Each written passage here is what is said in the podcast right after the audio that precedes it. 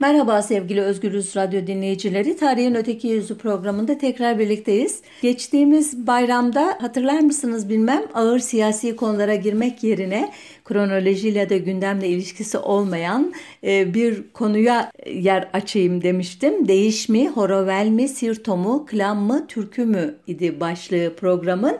İzleyenler, dinleyenler hatırlayacaklardır. E, Cumhuriyet'in kuruluşuyla birlikte yeni devlete bir Türk ulusu yaratma sürecinde müzik alanında yapılan e, tırnak içinde devrimlerin bir parçası olarak halk ezgileri konusunun Cumhuriyet elitleri tarafından nasıl ele aldığını anlatmıştım o programda. Bu seferde bu bayramda bu devrimin Türk musikisi ve Batı müziği ile ilişkili bölümünü anlatmaya çalışacağım sizlere. Ee, geçen programda da bu programda da maalesef e, sözünü ettiğim müziklerden örnekler veremedim, veremeyeceğim çünkü e, telif hakları e, yasası buna izin vermiyor. E, bu açıdan böyle sürekli söze dayalı bir program yapmak çok haklısınız. Müzik söz konusu olduğunda hiç hoş değil ama kaçınılmaz olarak böyle olacak. Evet, hızlıca konuya gireyim. Cumhuriyet'in ilk yılları Hars yani kültür ile medeniyet yani uygarlık ikileminin müzik alanındaki iz düşümü olan Alaturka Alafranga çatışmasıyla geçmişti. Ee, bunun bir ayağını da e, halk ezgileri mi yoksa ya, e, Batı müziğinin e, içine girdiği çok sesli e, e, ezgilerle halk müziğinin e, şenlendirilmesi mi meselesiydi. Dediğim gibi bunu e, sözün ettiğim geçen bayramki programda ele almıştım. Alaturka Alafranga e, çatışmasının ilk işareti 1923'te İstanbul'daki musiki encümeninin lav edilip bünyesine Batı müziği derslerinin katılmasıyla e, yeniden e, açılmıştı. Türk musikisinin aslında tarihini ele almaya kalksam ayrı bir program yapmam lazım. Osmanlı döneminin pek çok padişahının Türk musikisinin gelişmesinde yaptığı katkıları bir başka programda ele almak e, sözüyle e, bir e, Türk musikisi kavramının elimizde e, veri olarak bulunduğunu varsayarak sizden bundan sonrasını dinlemenizi rica ediyorum. E, 1924'te yeni sinemada Osman Zeki Bey'in yönettiği e, orkestra Zeki Bey'in Cumhuriyet Marşı ile Beethoven'ın 5 senfonisini çalmıştı. İkinci konsere çıkarken orkestranın adı artık Riyaseti Cumhur Filarmonik Orkestrası idi. Bu e, ne kadar büyük bir e, devrim olduğunu takdir edersiniz. Ancak Abdülmecit döneminde daha sonra Abdülaziz döneminde hatta Abdülhamit döneminde e, saray merkezli olarak Batı musikisine e, yapılan e, katkıları, destekleri bilmeyenler açısından bu böyledir. Dediğim gibi bir başka programda o dönemi ele alma sözünü tekrarlayayım ve yine devam edeyim. E, bu konseri e, Osman Zeki Bey'in konserini e, Ankara'da bir musiki muallim mektebinin kurulması izledi. Binaya bitişik bir de yurt binası inşa edilmişti. Böylece e, 300'ü gündüzlü yüzü yatılı olmak üzere 400 öğrenci alınmıştı mektebe. Ee, başlangıçta öğrenilecek enstrümanlar keman, piyano, flüt ve violonseldi. Ee, sonunda sadece bu aletleri çalanlar değil, korno, oboa, fagot gibi e, aletleri de çaldığını söyleyerek gelen herkes uzman olarak bu okullara yol, yollandı. Ee, okulun 50 kişiden oluşan bir de orkestrası vardı. Kimi okulun e, öğrencileri, kimi e, başka vilayetlerde, illerde, şehirlerde bu alandaki yetenekleriyle kendilerini işte farklı e, kılmış kişilerdi. E, orkestra Cemal Reşit Bey ve Seyfettin Asaf yönetiminde kış sezonu boyunca aylık olarak klasik batı müziği konserleri vermeye başladı. Yine bu yıl Ekrem Zeki Ün ve Ulvi Cemal beyler eğitim için yurt dışına gönderildi. Kemalist musiki devriminin ikinci adımı e, Osmanlı döneminden e, devralınmış. Bugünün konservatuarının çekirdeğini oluşturan Darül Elhan'ın şark musikisi şubesinin kapatılması oldu. Bu iş 1926'da e, yaşanmıştı. Bölümünün kapatılacağını derleme çalışmaları yapmak üzere gittiği Anadolu gezisinin dönüşünde öğrenen Darül Elhan hocası Rauf Yekta Bey bir milletin musikisi resmi bir encümenin kararıyla nasıl ilga olunabilir diye şaşkınlığını belirttiyse de yapacak bir şey yoktu. Karar uzun süre basında ve kamuoyunda tartışılmış hatta gazetelerde bu konuda anketler bile yapılmıştı. Ee, elbette devletin zirvesinde alınan kararlara itiraz etmeye yürek isterdi. Sonuçta Ocak 1927'de Darül Elhan Konservatuar adıyla bir dönüşüm geçirdi. Şark musikisi şubesi de çalışmalarını folklor alanına kaydırdı. Burada bu tarihten itibaren e, Kemalist müzik devriminin halka aktarılmasında hayati rolü olan radyo için bir parantez açmak istiyorum izninizle. E, 1926'da çıkartılan bir kanunla Ankara ve İstanbul'da e, telsiz e, istasyonlarının e, kurulmasına karar verilmişti. E, bunlar içinde 10 yıl süreyle Telsiz Telefon Türk Anonim Şirketi'ne adlı bir özel şirkete e, yetki verilmişti. E, bu şirket telsiz ve telefon iletişimi hizmetine ek olarak da radyo yayını yapma hakkına sahip olacaktı. Şirketin işletme hakkı 1924'te kurulan İş Bankası'na yine oy kullanılan Anadolu Ajansı'na ve 3 tecrübeli gazeteciye verilmişti. Bu gazeteciler Falih Rıfkı, Cemal Hüsnü ve Sedat Nuri beylerdi ki bu üç kişiden en azından ilkini çok iyi tanıdığınızı düşünüyorum. Ee, Mustafa Kemal'in en yakınlarında bulunmuş onun e, ideolojisini e, entelejansiyaya aktarma konusunda gerek makaleleriyle gerek kitaplarıyla çok önemli bir işlev görmüş kişidir Falih Rıfkı. E, özellikle 1930'da e, Rusya seyahatine gittikten sonra Rus Devlet Radyosu'nun halkın eğitiminde nasıl e, etkili bir araç olarak kullanıldığını tespit ettikten sonra bu radyonun e, organize edilmesinde, örgütlenmesinde çok önemli rolü olmuş bir kişidir. Bu radyonun nasıl ele alındığını anlatan bir ifadeyi de ki Darülfünun reisi İsmail Hakkı Baltacıoğlu'nun e, 19 Şubat 1934 tarihli Yeni Adım dergisinde yayınlanan yazısından e, alıyorum. E, şöyle diyor İsmail Hakkı Bey. Radyoyu ülküleştirmek lazımdır. Radyo bir eğlence vasıtası olmaktan çıkıp bir kültür ocağı haline nasıl gelir diye soruyor. Sonra cevap veriyor. Üç soy sanat, radyo kültür için üç soy güçtür. Bir, radyo tiyatro. Radyo, tiyatro, inkılap kürsüsüne ve Türkiye kaygısına göre verilmelidir. 2. Radyo musiki. Radyo musikinin tamamıyla yenilenmeli ve yeni adamı tutmalıdır. 3. Radyo söz. Radyo söz bir ses üniversitesi olmalıdır. Radyo fertlerin, şirketlerin elinde kaldıkça fert ve şirket isteklerine çalışır. Radyo devlet bakımına ve korunmasına erince onun ülküsüne çalışır.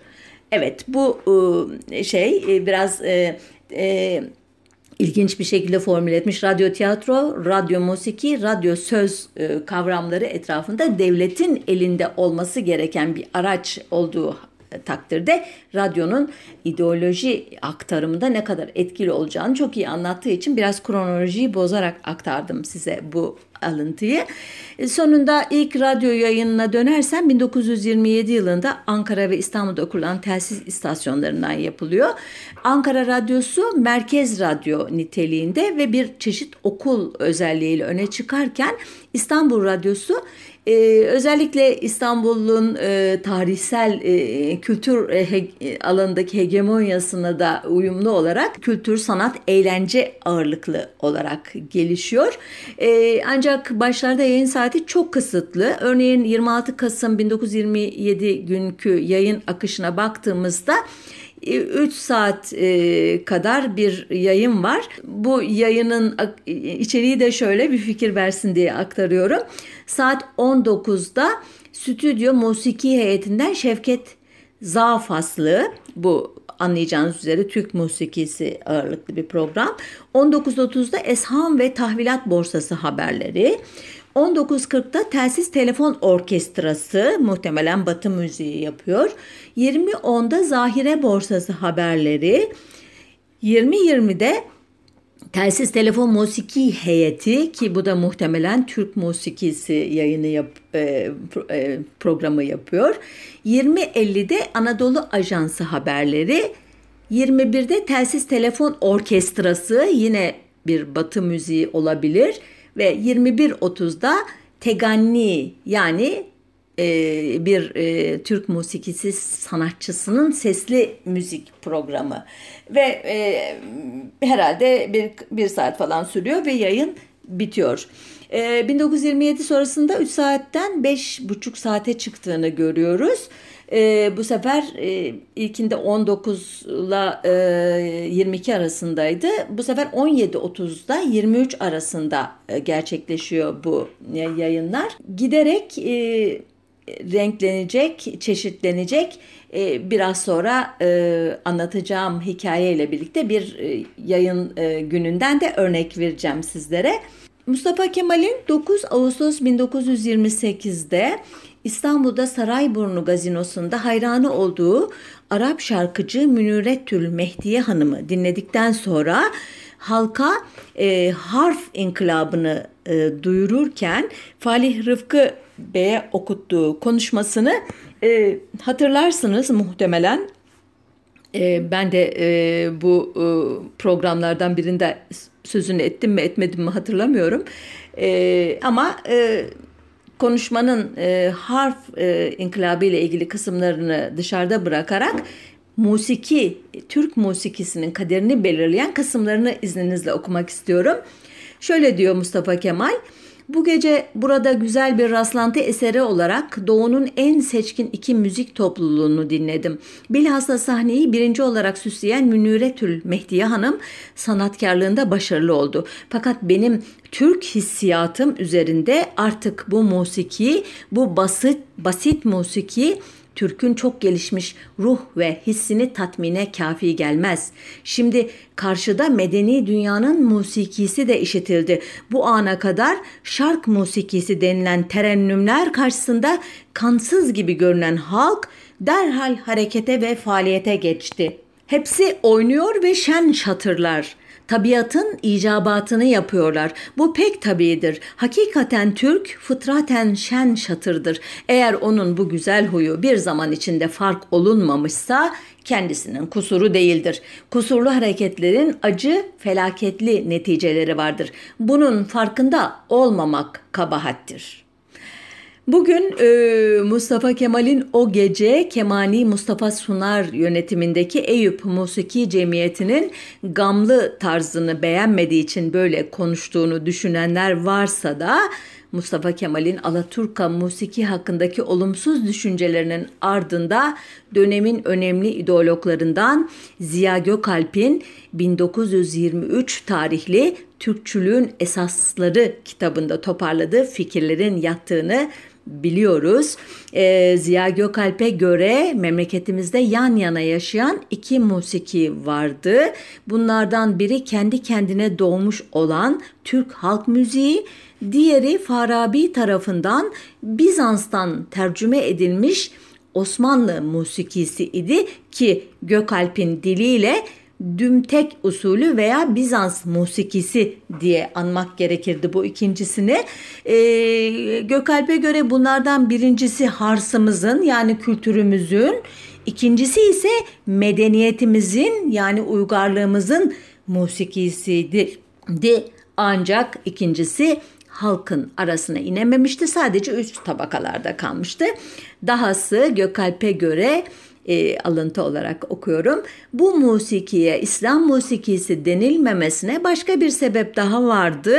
Bu musiki Ortodoks milletlerin, Ermenilerin, Yahudilerin mabetlerinde terennüm edilmekte idi.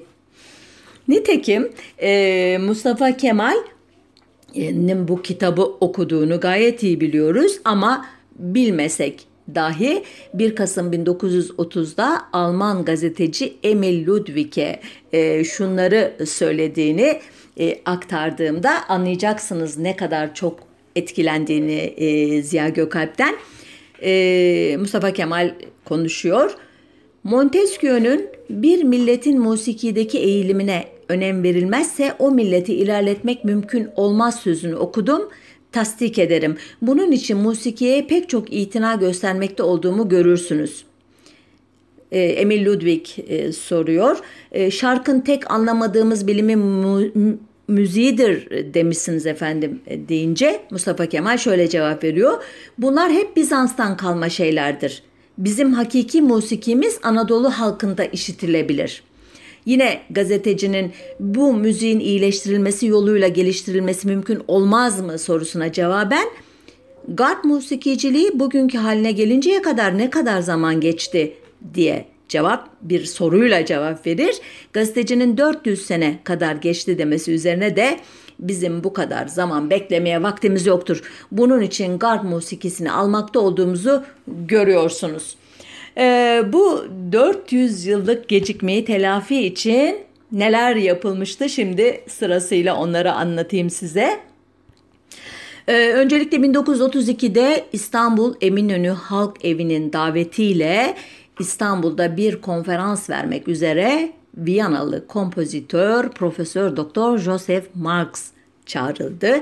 Ancak sonuç hayal kırıklığı oldu. Çünkü Marx'a göre Türk musikisi ne istediğimiz yana eğip bükmeye kalkarsak onu öldürmüş olurduk. Yapılması gereken Türk e, musikisi ile Batı müziğini birbirine yakınlaştırmak, aralarında ilişki kurmaktı.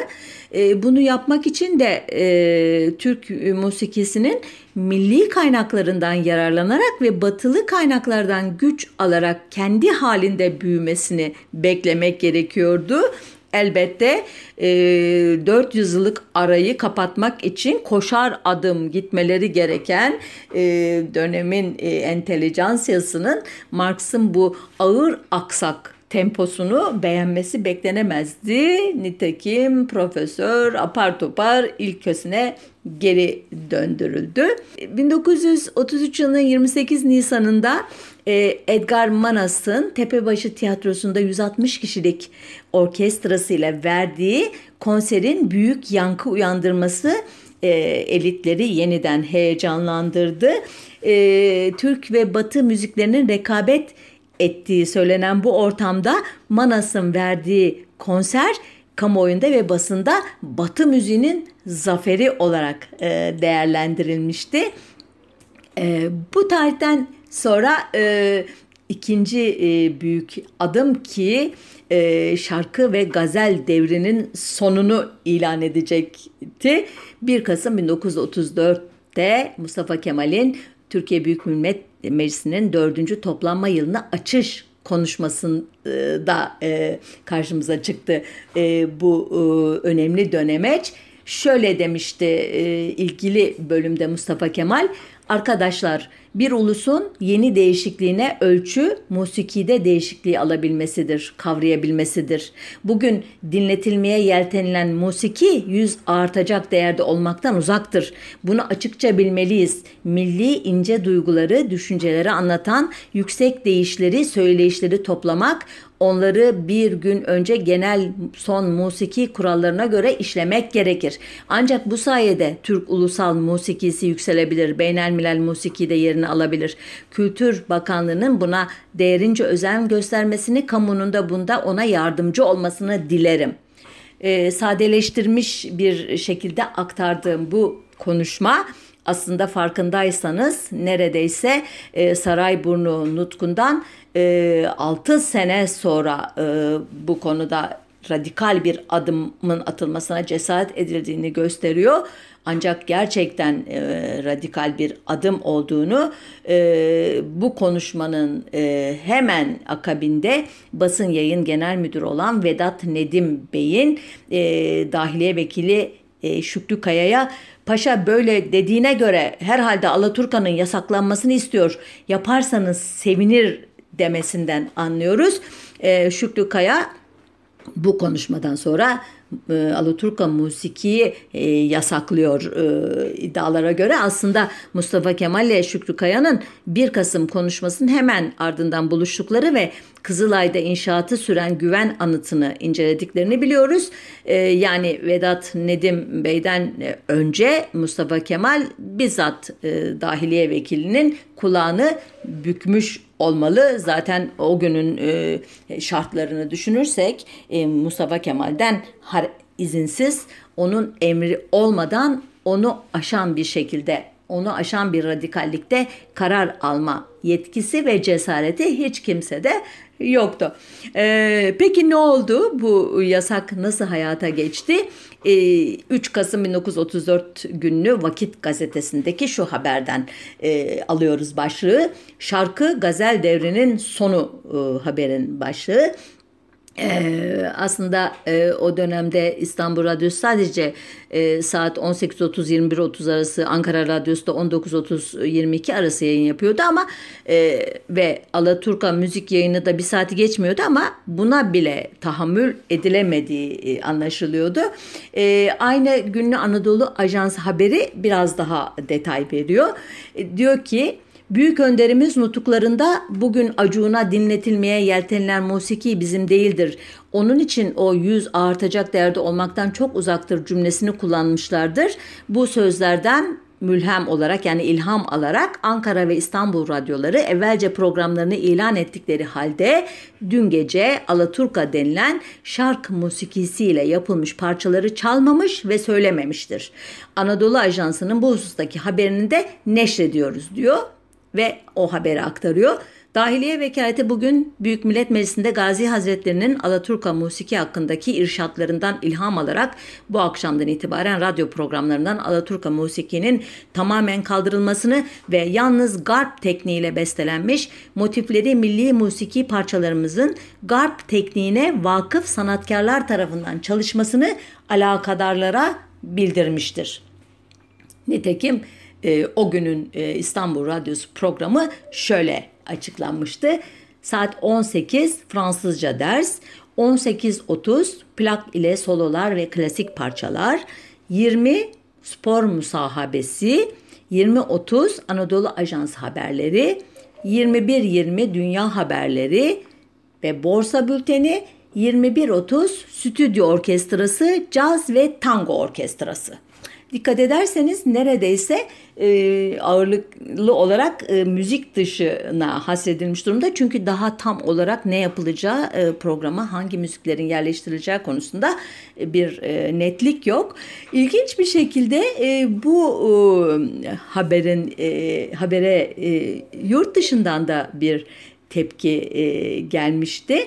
E, aynı e, hilafetin kaldırılmasında olduğu gibi Kahire'de yayınlanan El Belak gazetesi biz şark musikisinin kaldırılması için çok yazdık. Mısır'da bulunan şark konservatuarının kapatılıp yerine bir garp konservatuarı açılmasını çok istedik. Bu suretle gevşek, ağlatan ve ruhu bezginleştiren musikimizi kaldırmayı e, başarabileceğiz. İşte bugün şark uluslar arasında bir ulus Türkler bunu başarıyor diye kararı alkışlayan bir haber bu. E, tahmin ederim ki başta okumaya başladığımda eleştirdiğini e, düşünmüştünüz. Hayır, e, kraldan çok kralcılık diye bir terim vardır. Mısır'daki e, milliyetçiler o sırada gerçekten Kemalist milliyetçilerle e, yarışan bir e, şekilde e, batıllaşmaya e, çalışıyorlar. Onlar da aynı şekilde şarka ait şeylerle, kültürel unsurlarla ciddi bir savaş içindeler. Tekrar içeriye dönersem yasaklama kararı Alaturka musikiyle uğraşan çevrelerde elbette tepki e, neden oldu ama e, bunu yüksek sesle e, dile getirme cesareti kimsede yoktu. Kimsenin e, en üst perdeden açıklanmış musiki devrimine itiraz etmesi mümkün e, değildi kimsenin haddine değildi. Sonunda bu tarihten itibaren e, Kemalist müzik devrimi dört nala ilerlemeye başladı. Nasıl ilerledi? Örneğin 26 Kasım 1934'te Ankara'da Milli Musiki Kongresi toplandı.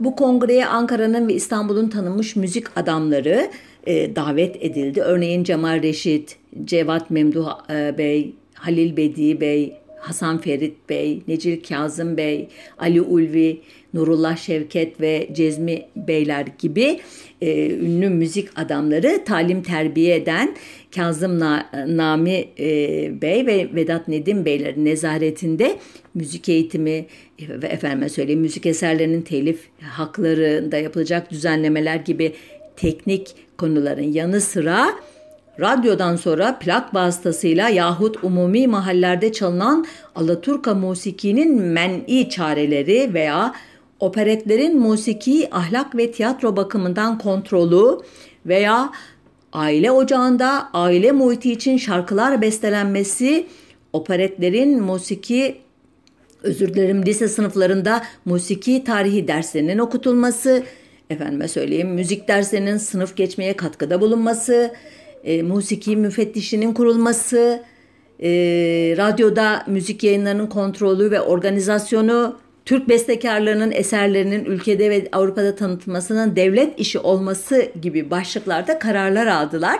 Mustafa Kemal kongreyi yakından takip etti, katılmadı ama telefonla sürekli bilgi aldı. Yine telefonla sürekli talimatlar verdi diyor kaynaklar. Bu kararlar uyarınca İran Şahı Rıza Pehlevi'nin Ağrı İsyanı programında anlattığım üzere Türkiye ve İran arasındaki e, dostluk ilişkilerinin gerçek özür dilerim derinleştirilmesi e, kapsamında yaptığı bir Türkiye ziyareti e, bu müzik alanında bir başka atılımın yapılmasına e, zemin oluşturdu. Neydi bu? İki ülke arasında e, paralellik kuran ilk Türk operası Özsoy e, bestelendi. E, bu e, Şah'ın ve e, ziyaretinin şerefine. Eserin konusunu bizzat Mustafa Kemal seçmişti. Eserin librettosunu yani metnini Münir Hayri e, Bey yazmıştı ki bu Münir Hayri Bey e, bizim bugün e, Atatürk Vecizesi diye tekrarladığımız pek çok özlü sözün de e, yazarı, kaleme alanıdır. İleride bu konuda da bir program yapmayı düşünüyorum. Kapatıyorum parantezi devam ediyorum. Özsoy'un bestesini ise Paris'te müzik eğitimi almış olan 27 yaşındaki Ahmet Adnan Bey yapacaktı ki Saygun soyadını alacak biliyorsunuz 34'te. E, aynı yıl e, yine Münir Hayri'nin librettosunu yazdığı iki opera daha hazırlatıldı. İlki bestesi Necil Kazım e, Akses'e ait olan Bay Önder. İkincisi de Ahmet Adnan Saygun'a ait olan yine Taş Bebek idi. 1935'te e, librettosunu yine Münir Hayri Bey'in yazdığı Ulvi Cemal Erkin'in bestelediği Ülkü Yolu sahnelendi. Ancak bu dört operada da ideoloji bol, müzik azdı e, müzik kritikçilerine göre. Sonuçta tırnak içinde opera devrimi 1940'lara göre ertelenecekti. Ee, tekrar e, 1935 yılına dönersem e, çok sesli batı müziği konserleri açısından çok verimli bir yıldı bu. Ekrem Zeki Bey'in geleneksel e, Türk sanat müziğini perde sistemiyle e, yazdığı ilk yaylı dördülü yani Türk kuarteti örneğin bu yıl bestelendi. Ee, Ankara'da Riyaseti Cumhur Filarmonik Orkestrası, Musiki Muallim Okulu ve Halk Okulu e, salonlarında halka açık konserler birbirini izledi. E, konuk sanatçılar arasında e, Varşova Operası sopranolarından Maria Boyar vardı örneğin. Ee, Sovyet Sosyalist Cumhuriyetler Birliği Akademik Devlet Tiyatrosu Orkestrası'ndan besteci Dimitri Shostakovich ile ünlü ses sanatçılarından oluşan 11 kişilik e, topluluğu e, ve veya keman virtüözü e, David Oistrakh ve piyanist Lev Oberin de bu yıl e, gelmişti Ankara'ya. İstanbul'da ise e, Devlet Konservatuarı ve Fransız tiyatro salonlarında cumartesi ve pazar günleri konserler ve resitaller veriliyordu.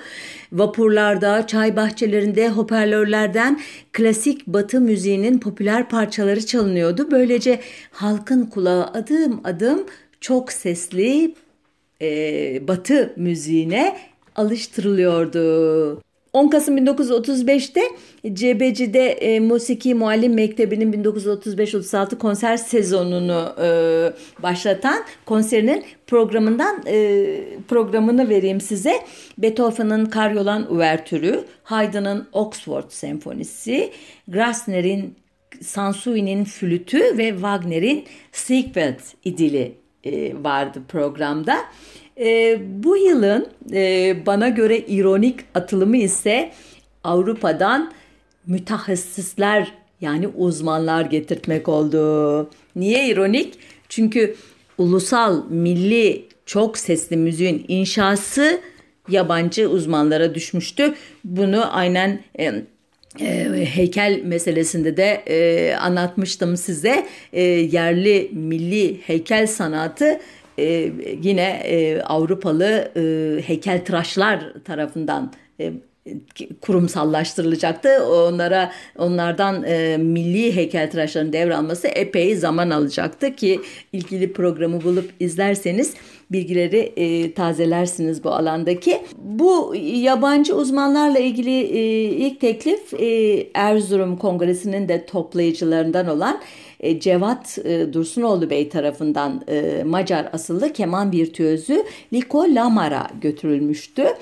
Ancak Lamar bu davete pek kulak asmamış olmalı ki bir rapor yazmakla yetinmişti cevaben. Ardından Berlin Orkestrası şefi Profesör Wilhelm Furtwängler'e teklif götürüldü. Ancak Furtwängler çok meşgul olduğunu söyleyerek teklifi reddetti ve onun tavsiyesiyle Profesör Paul Hindemith'le sözleşme imzalandı. Bu Hindemith gerçekten e, bu topraklarda e, Batı müziğinin ya da çok sesli müziğin e, yerleşmesinde çok önemli bir rol oynamış uzmanlardan belki de birincisi. E, kendisi fasılalarla Türkiye'ye geldi. Hem müzik hem tiyatro alanında danışmanlık yaptı. E, ilk ziyareti Nisan-Mayıs 1935'te, ikincisi Mart-Mayıs 1936'da, üçüncüsü Şubat 1937'de, dördüncüsü ise Ekim-Kasım 1937'de gerçekleşmişti. E, bu e, ziyaretlerinde hepsinde marif vekaletine çok sayıda rapor sundu. Ee, örneğin ilk raporu orkestra ve okul için gerekli enstrümanlar hakkındaydı. Ee, ikinci raporu e, bu enstrüman yapımcıları ile ilgiliydi ve Filarmoni Orkestrası'ndaki müzisyenlerin durumu hakkındaydı. Bir başka raporu e, Devlet Orkestrası ve Ankara Orkestrası'nın e, sanatçılar tarafından yönetilmesine dairdi. E, ayrıca oda müziği konserlerine ilişkin veya orkestra üyelerinin e, eğitimine ilişkin e, raporları vardı. E, özetle e, çok önemli bir katkıda bulundu Hindemith. E, onun e, önerisi ile e, Şubat 1906'da ilk kez e, Türkiye'ye gelen Alman e, profesör Karl Ebert de Ankara Devlet Konservatuarı'nın tiyatro ve opera bölümlerini oluşturacaktı.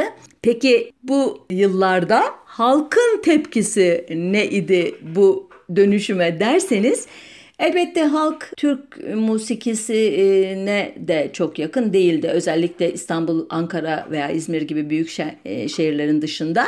Onlar daha çok e, muhtemelen yerel e, sanatçıların dan dinledikleri halk ezgileriyle, türkülerle, klamlarla, deyişlerle e, bu alandaki e, ne diyeyim ihtiyaçlarını gideriyorlardı. Ama e, Batı e, müziğinin e, halk evleri aracılığıyla ki 1931'de kapatılan Türk ocaklarının yerine kurulan bu kurumlarda ayrı bir programı hak ediyor gerçekten. Kemalist kültür devrimlerinin halka aktarılmasındaki işlevleri açısından bu kurumlar aracılığıyla Anadolu'nun çeşitli yerlerinde e, halk evleri odalarında e, radyo yayınlarının dinletildiğini işte küçük orkestralarla bu Batı müziğinin tanıtıldığını, işte fonograf vesaire gibi aletlerle e, halkın Batı müziğiyle tanıştırıldığını biliyoruz. Ama büyük şehirlere e, gittiğini de biliyoruz Devlet Filarmoni Orkestrası'nın. Şimdi tekrar başa dönerek soruyorum. Halkın te- bu devrime tepkisi nasıldı konusunda biraz önce sözünü ettiğim özür dilerim. Cevat Dursunoğlu'nun şahit olup Müjgan Cumbur'a anlattığı bir anekdot e, bu konuda e, adeta darbı mesel olmuştur. İl ismi değişmek kaydıyla. Şöyle diyor e, Cevat Dursunoğlu. 50 sene kadar önce Anadolu'da konserler veren Devlet Filarmoni Orkestrası gittiği illerdeki konserlerde gereken ilgiyi bulamaz. Dinleyiciler konuşmakta, öteberi yemekte, yerli yersiz konseri bölerek alkışlamakta ve gürültü yapmaktaymışlar. Konserin özür dilerim orkestranın konser sırası Sivas'a gelmiş. Yine aynı durumla karşılaşacaklarını düşünmüşler. Akşam konser vakti olmuş, sahne açılmış, ağzına kadar dolu salonda çıt çıkmıyormuş. Konser başlamış, gerektiği yerde alkışlıyorlarmış. Orkestra üyeleri sevinmişler, şaşırmışlar.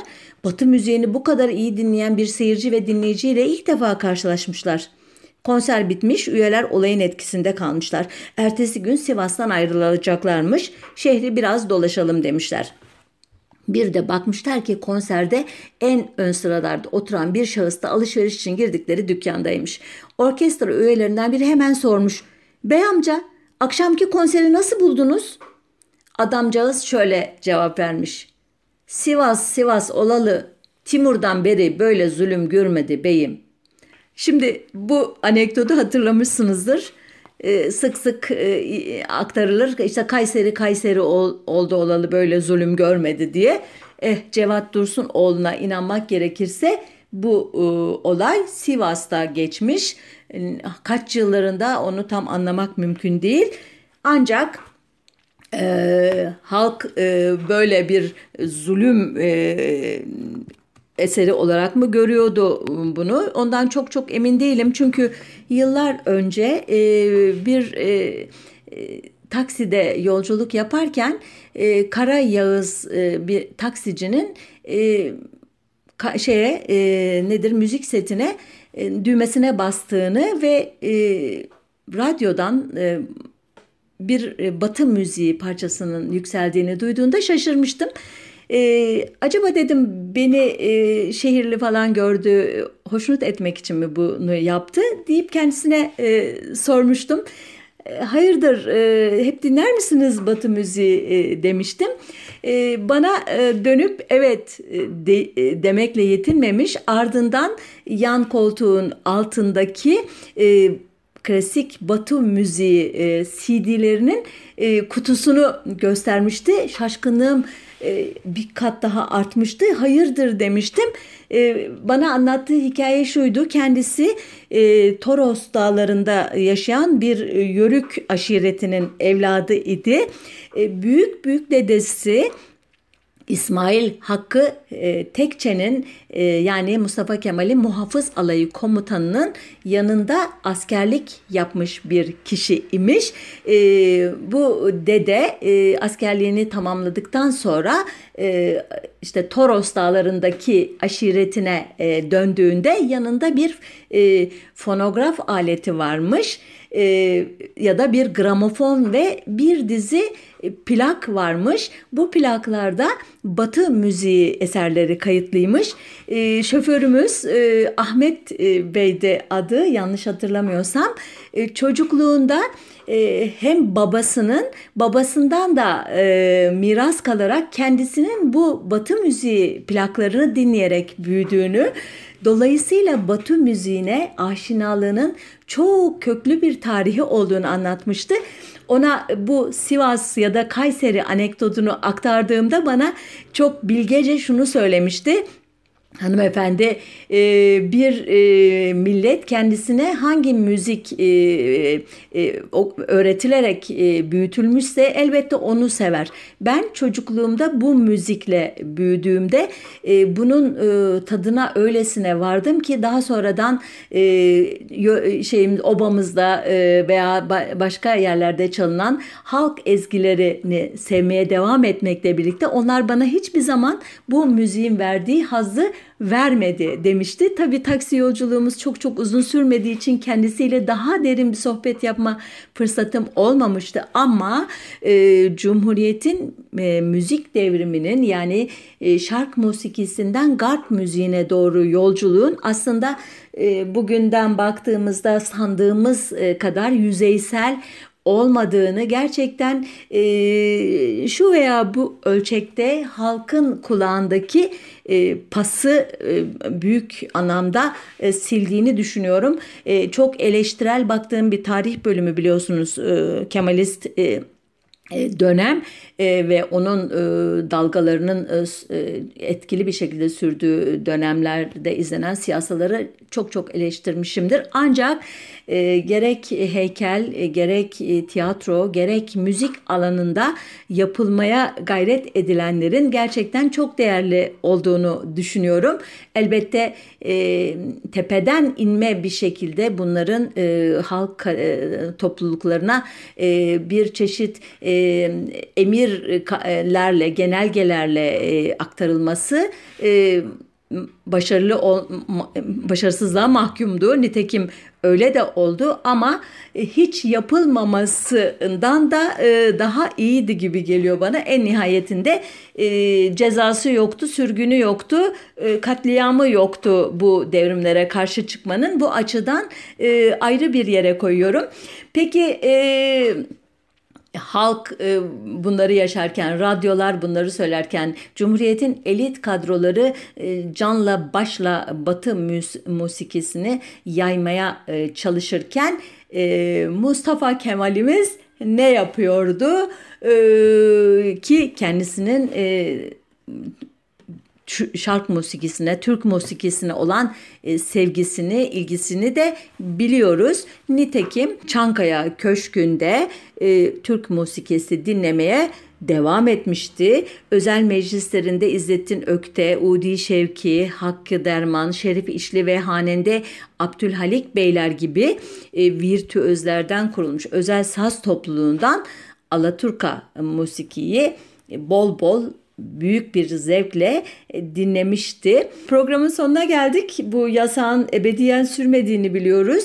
E, bazılarına göre e, yasak 23 Ocak 1936'da radyo programlarında kısa da olsa Türk musikisine yer verilmeye başlamasıyla bitmişti ki buna katılmıyorum. Zaten hiçbir zaman Türk musikisi tamamen kaldırılmamıştı. Kimine göre 6 Eylül 1936 tarihinde bir genelgeyle bitmişti ki nitekim 1937 yılında e, radyolardaki Türk musikisi e, programlarının oranları Batı musikisine birazcık da olsa geçmiş 2-3 puanla da yani biri yüzde 48 iken e, diyeyim size Batı musikisi e, Türk musikisi yüzde 52 oranında e, işgal etmeye başlamış görünüyor ki bu anlamda 1937'de artık e, fiilen e, böyle bir yasağın olmadığını söyleyebiliriz. Ancak e, tarihi daha da e, ileriye çeken e, bir anekdot var. E, onu da aktarayım izninizle. Günlerden bir gün bir emir geliyor e, Çankaya Köşkü'nden. Ünlü ut sanatçısı Bedriye Hoşgör'le e, kızı Melek Topgöz ve kemani Nuri Duyguer e, Dolmabahçe Sarayı'na davet ediliyorlar. E, emir bizzat e, Atatürk'ten e, deniyor. Hemen saraya gidiliyor. E, saraya aynı zamanda Selahattin Pınar ve Kemani Nubar Tekyay da davet edilmişler. E, Atatürk e, bir Türk müzik müziği konseri hazırlatıyor. E, bizzat e, kendisi nezaret ediyor konser hazırlıklarına iddiaya göre. E, hatta İstanbul'dan sonra Ankara'ya geliyor. Ankara'da da e, devam ediyor hazırlıklar. Ankara'da bir sinema Çankaya Köşkünce kiralanıyor. Afişler hazırlanıyor, reklamlar yapılıyor. e, sanatçılar konseri vermek üzere sahneye çıkarken Ulus gazetesinin telefonu çalıyor. Biliyorsunuz Ulus gazetesi adeta e, rejimin resmi gazetesi e, gibi o ideoloji aktarımı ilk buradan yapılıyor. Emirler buradan ilk duyuruluyor. E, şöyle diyor e, telefondaki kişi. Burası Çankaya Köşkü. Ben Hasan Rıza Soyak. Bu akşam yeni sinemada genç sanatçı Melek Tokgöz'ün bir konseri vardır. Büyük Önder konsere şeref vereceklerdir. Bunu ayrıntıları ile beraber yarınki çıkacak sayınızda yazınız. Evet emir emirdi. Gazete ertesi gün Atatürk'ün konsere şeref verdiğini yazdı. 6 Mart 1938 gecesi verilen konser ki benim doğum günüm de bugündür. Ee, Atatürk'ün Cumhurbaşkanı olduktan e, sonra gittiği ilk ve son e, Türk musikisi konseriydi. Konserden birkaç gün sonra e, radyolarda Alaturka e, musiki yayınlarının toplam müzik yayınlarının yüzde seksenine ulaşması bu e, anekdotun e, doğruluğunu ve e, gerçekten e, Türk musikisi yasağının bu tarihten itibaren kalktığını düşündürtüyor bana. Yine de Alaturka musikinin itibarını kazanması 1939-40'da müzik adamı Hüseyin Saadettin Arel'in kendi yayını olan Türklük dergisinde 14 sayı boyunca yayımladığı Türk musikisi kimindir başlıklı incelemesinden sonra olacaktı. E, Arel yazı dizisinde özetle Türk musikisinin Ziya Gökalp'in iddia ettiğinin tersine Arap, Acem, Bizans veya eski Yunan kökenli olmadığını iddia ediyor ve tersini ispat ediyordu tırnak içinde. Ee, Ocak 1947'de e, radyolardaki müzik yayınlarının %38'inin Türk müziğine %63'ünün hala Batı müziğine ayrılması Adele'in yazısının dahi yeterince e, etki yapmadığını düşündürüyor. E, daha da ileri gidersek 1950 yılında Ankara Radyosu'nun bütçe teklifinde Türk müziği etkinliklerine 70 bin lira, Batı müziği etkinliklerine 136 bin 700 lira ayrılması da e, bir ipucu olabilir. Hala e, Türk musikisi itibarını kazanmış değil. Tablo e, Demokrat Parti iktidarının ilk yıllarında Türk müziği lehine değişirken 1955'ten itibaren yine Batı müziği lehine artacak. Ocak 1960'ta oranlar %45 Türk müziği, %55 Batı müziği şeklinde olacaktı. Burada noktayı koyayım. Bu tarihten sonra e, Türk musikisi ile Batı müziği ya da Garp müziğiyle şark musikisi ya da Alaturka ile Alafranga arasındaki e, çatışma e, bu kadar ateşli yaşanmadı. E, büyük ölçüde e, yan yana e, var olmayı başardı bu iki müzik türü de günümüzde e, durumun e, ne olduğunu e, bir başka programda ele alırız. E, şimdilik e, burada noktayı koyayım. E, bayram e, tatilinizin e, sağlıklı ve mutlu geçmesini dileyim. Hoşçakalın.